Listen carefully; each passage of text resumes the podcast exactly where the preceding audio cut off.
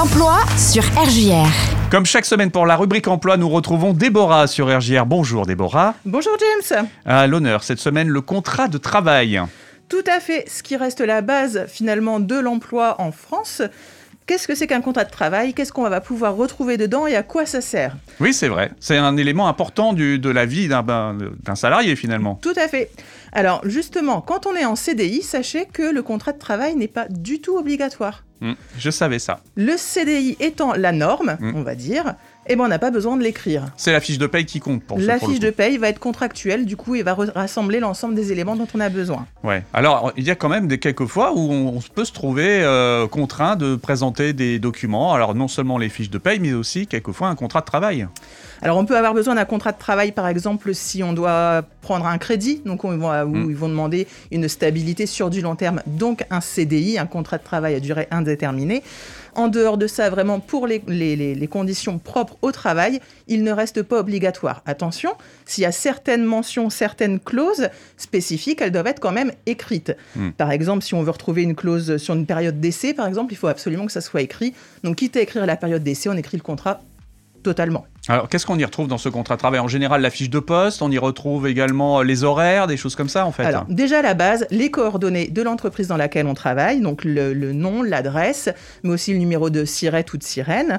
Le code NAF, en gros, c'est le code d'activité, le type d'activité. On va retrouver bien évidemment les coordonnées du salarié, son numéro de sécurité sociale également. Mm, mm. Donc ça, déjà, on, on identifie les parties pour savoir de qui il s'agit. Après, qu'est-ce qu'on va retrouver dans un contrat de travail Alors, dans un CDI, mais aussi, du coup, dans un CDD, dans l'ensemble des CDD. On va retrouver ben, la date de début, voire la date de fin s'il s'agit d'un contrat à durée déterminée. Le poste qui doit être occupé. On va avoir obligatoirement aussi le nom de la convention collective qui se rapporte ben, à l'activité de l'entreprise. Éventuellement, comme on le disait, la période d'essai, la durée de la période d'essai, si elle doit être renouvelée, si elle peut être renouvelée ou pas. Le salaire, c'est Mhm. quand même le, le nerf de la guerre. Donc le salaire, éventuellement des primes s'il doit y en avoir, toutes les composantes de la rémunération. Il faut que ça soit précisé aussi si on parle d'un salaire mensuel, d'un salaire annuel, si c'est du x12, x13, x14 peut-être, certaines entreprises. En tout cas, il faut bien tout, que tous les, les éléments de la rémunération soient définis. On va retrouver également le nom, l'adresse euh, de l'organisme de caisse de retraite, de prévoyance et de la sécurité sociale. Euh, donc ça, tout de suite, on n'en a peut-être pas besoin, mais on en aura besoin à un moment donné de notre vie, logiquement. Mm. Donc tout ça, ça doit, être, ça doit figurer sur l'ensemble des contrats de travail. Euh, on ajoute souvent aussi le lieu d'exécution, parce que c'est pas toujours l'endroit, euh, enfin le siège soci- social Oui, bien sûr. donc ça peut être un lieu différent. La durée des congés, comment ils sont calculés également, ou s'il y a des RTT par exemple. Euh, et le nombre d'heures hebdomadaires, Hmm. tout simplement pour savoir si on est sur du temps plein ou du temps partiel. Petite euh, chose supplémentaire pour les CDD, pour les contrats à durée déterminée, on va rajouter systématiquement le motif du contrat. Vu qu'on a dit la norme, c'est un CDI. Mhm. Si on est en CDD, donc en, en durée réduite, on va dire, il faut absolument que ce soit justifié d'une manière ou d'une autre, et donc il faut un motif. Motif, en gros, on va faire court, il y en a deux. C'est soit un accroissement, un accroissement temporaire d'activité, dans quel cas il faut dire pourquoi il y a un accroissement temporaire, pourquoi là on a besoin de plus de monde. Mhm. Est-ce que c'est parce qu'il y a des opérations promotionnelles liées aux fêtes de fin d'année, par exemple? Euh, ou si c'est pas un accroissement temporaire, c'est peut-être le remplacement d'une personne absente. Hmm. Dans quel cas on doit préciser le nom, le prénom de la personne absente et sa qualification. Congé euh, maternité, Con- par exemple. Voilà, on n'est pas obligé de préciser le motif, D'accord. en tout cas la qualification, c'est-à-dire que Hmm. euh, elle est employée administrative, donc on, on est censé remplacer par quelqu'un qui est aussi employé administratif. Voilà. D'accord. Voilà à peu près, en tout cas, la base de ce qu'on va retrouver sur le- les contrats. Alors après, il y a évidemment d'autres contrats un peu plus spécifiques. Je pense aux contrats de professionnalisation, les contrats d'apprentissage, euh, des contrats à temps partiel où forcément il y a des mentions supplémentaires qui doivent arriver sur la durée de la formation, par exemple, sur le temps de présence en entreprise, etc. Donc là, on rentre vraiment dans les spécificités. On va rester vraiment dans le, dans le large. On peut avoir quelques mentions euh, facultatives spécifiques aussi dans les contrats de travail. Alors le plus souvent, ça sera quand même sur du CDI. Par exemple, une clause de non-concurrence. Hmm.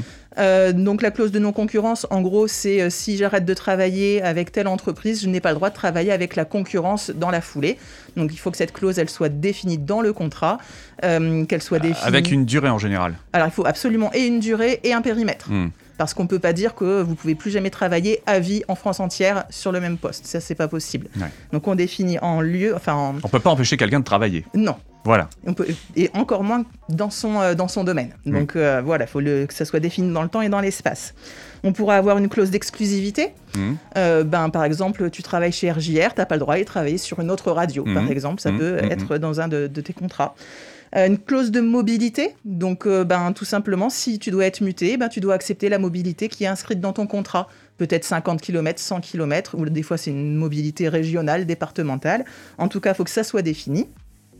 Une clause de dédiformation. Je connais pas du tout si cette euh, la clause de dédiformation en fait ça va être dans des cas assez spécifiques où l'entreprise va t'embaucher en CDI et te former sur le poste en question. Donc il va te payer la formation et la clause en fait c'est que euh, tu t'engages à rester travailler pendant une certaine durée dans la même entreprise afin de rembourser entre guillemets, de Mhm. rentabiliser la formation. Si tu pars avant la période définie, eh ben tu dois de l'argent à ton employeur. Mhm. Voilà, ça c'est la clause de dédiformation. Après, il y a plein d'autres clauses qu'on va pouvoir retrouver un peu plus spécifiques, mais voilà à peu près les, les principales qu'on retrouvera sur les contrats. Comment, voilà, euh, on sait comment maintenant euh, est construit un, un contrat de travail. Et je crois même aussi qu'il est évolutif dans le temps. C'est-à-dire que euh, s'il y a besoin de faire évoluer des clauses, on peut ajouter des avenants. Les avenants, tout à fait. Alors l'avenant le plus connu, on va dire, c'est l'avenant de renouvellement Mhm. sur un CDD, c'est-à-dire que euh, mon contrat devait se terminer le 28 février, je le renouvelle pendant un mois, on fait un avenant de renouvellement. Mais après, pour tout ce qui va être, tout ce qui va modifier les termes contractuels du contrat, ça ne peut pas se faire avec juste un coup de fil ou euh, juste un petit mail. Il y a forcément un avenant, que ce soit sur les rémunérations, sur le poste, sur euh, ben, les, les différentes clauses qu'on a Mhm. pu évoquer. Il y a forcément un avenant qui doit être signé des deux parties. Ouais. Ok. Très bien. Voilà, donc euh, on a fait le tour de la question autour du contrat de travail. On en a dit pas mal. Il Bon. en restera toujours à dire, mais on, a dit, on en a dit pas mal. Est-ce que tu as des petites infos à rajouter aujourd'hui? Alors, des petites infos, euh, des petites offres. Allez, deux petites offres euh, au passage. On est euh, à la recherche d'agents de production en agroalimentaire pour le secteur rémois. Donc, il faut être auto- automatiquement véhiculé pour pouvoir s'y rendre. Avec du travail au froid, entre 0 et 4 degrés. C'est du conditionnement, travail à la chaîne. Avec un bon dynamisme, ça passe bien. Et on va rechercher également des caristes, caristes 1, 3, 5 sur du magasinage dans une entreprise sur Reims. Pas besoin d'être véhiculé, mais être disponible sur l'ensemble des horaires et avoir une première expérience dans l'utilisation des chariots élévateurs 1, 3 et 5. Donc on te contacte pour avoir ces infos. Alors directement sur euh, randstad.fr ou alors sur mon numéro de téléphone, le 06 69 34 17 08. Merci Déborah. On se dit à la semaine prochaine. À bientôt, au revoir.